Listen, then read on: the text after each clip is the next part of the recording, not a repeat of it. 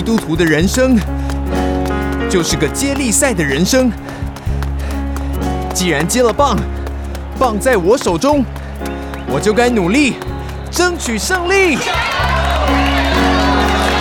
我该竭尽心力争取胜利。加油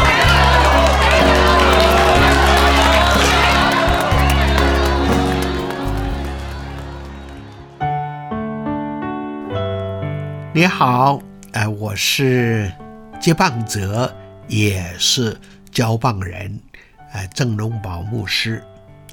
我们俗语说，男大当婚，女大当嫁。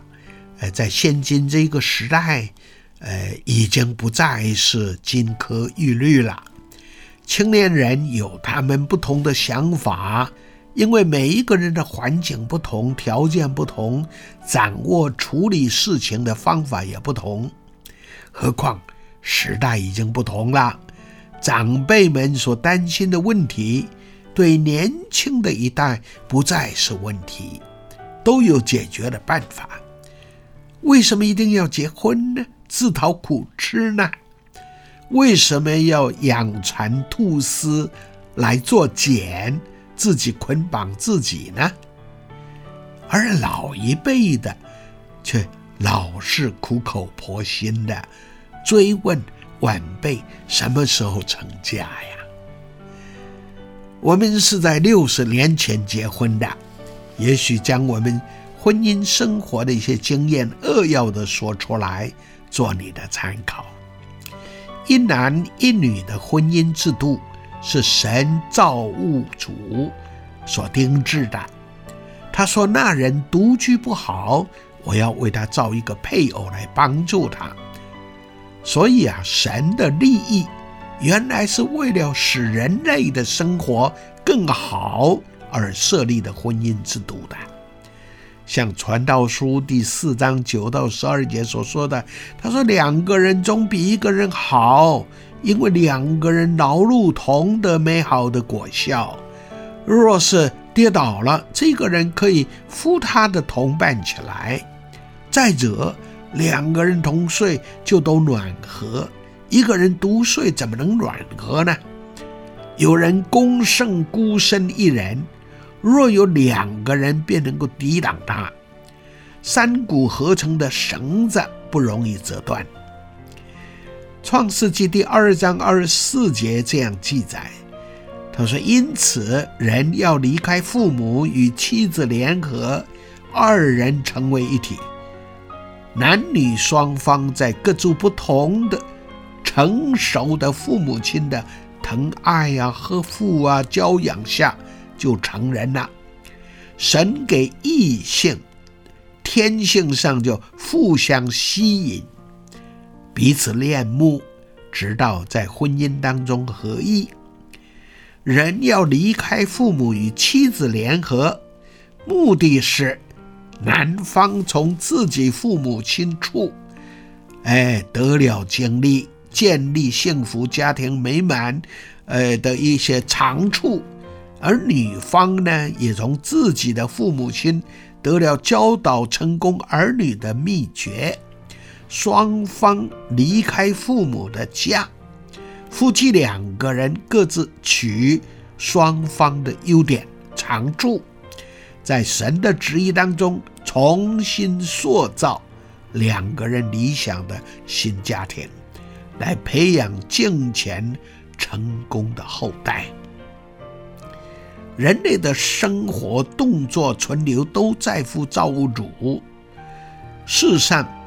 有有钱的，也有贫穷人，但是神公平的给每一个人，只有一张吃东西的嘴，一个可以消化营养的胃。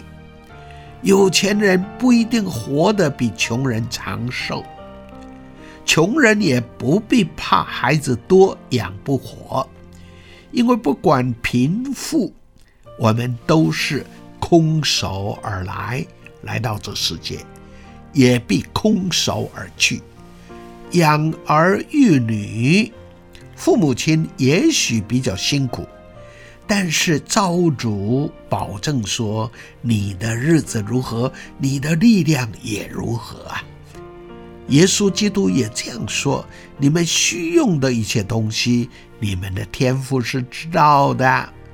你们要先求他的国和他的义，这些东西都要加给你们了。